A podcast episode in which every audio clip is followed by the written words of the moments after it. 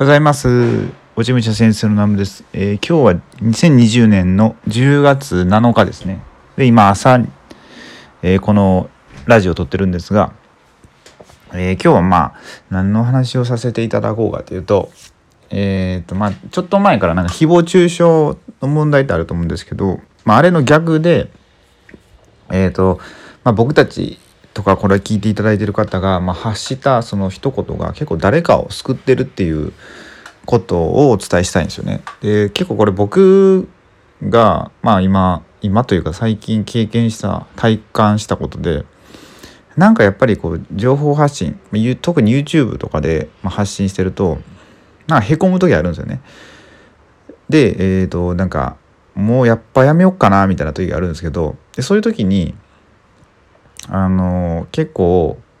すごいいいタイミングであの視聴者さんからなんか「あいつも見てます」みたいな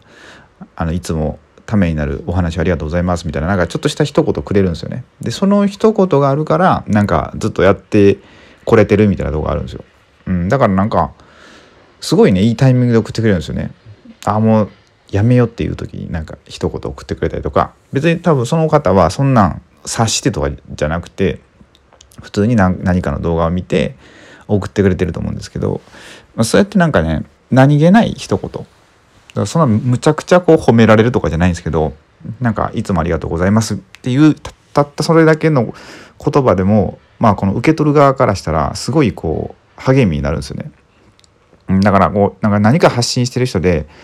あのグッドボタンとか何かコメントをもらえたらあの励みになりますって言ってるのは本当にすごいあれなんですよなんかエネルギーになるんですよね。だからあのもしこう、まあ、僕のこあの、ね、この僕今ラジオがまだよくわかんないんですけどこのラジオで発信しててメッセージっていうのを今これヒマラヤっていうアプリで撮ってるんですけどヒマラヤはわかるんですけどメッセージ来たらっていうかまだ一件もメッセージ来たことないんですけど他のポッドキャストとかでメッセージ来たらどうやって確認するのかってちょっと今よく分かってないんですよね。だからもしメッセージを送っていただいててまだ帰ってきてないって方はねちょっとねあのねこれを僕がどうやって受信を確認するかっていうのがねまだちょっと分かんないんでねもうしばらくお待ちいただければと思います。で、えー、と話がですねそう。だからその僕に返信してくださいとかじゃなくて多分いろんな方の、まあ、チャンネルとかラジオとかあの視聴してると思うんですよね日々。でそれでなんかやっぱあこの人いいなっていう方いらっしゃると思うんですよ。でそういう方ままあ、そうやっていいと思ってるから多分毎日とか毎週とか聞いてると思うんですけどそういう方にあのなんかレスポンスを送っていただきたいなって思うんですよね今これ聞いていただいてる方で。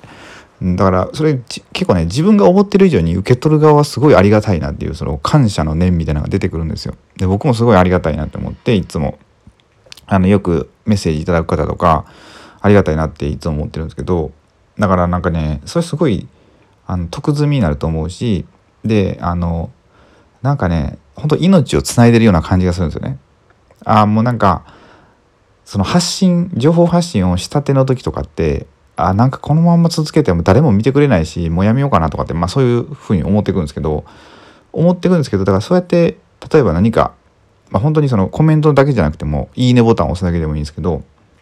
そうするとあなんか見てもらえてるんだっていう安心感とかなんかモチベーションになるんですよね。だからその人のその情報発信してる人の、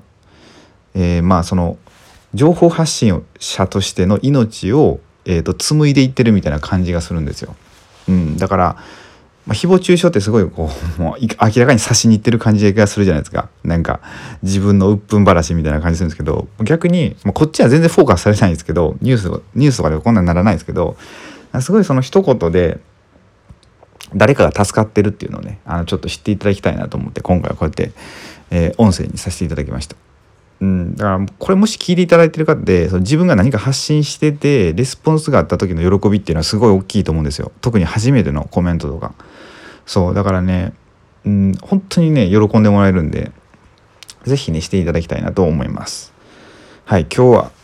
まだ5分ぐらいなんですけどもう今日はこれぐらいにしようかな。ですね。ではえっ、とまだ今日は週の中盤ですが、まあ、今日からまた後半戦ということで、えー皆さん一緒に頑張っていきましょう。それでは、えー今日も最後までご視聴いただきありがとうございました。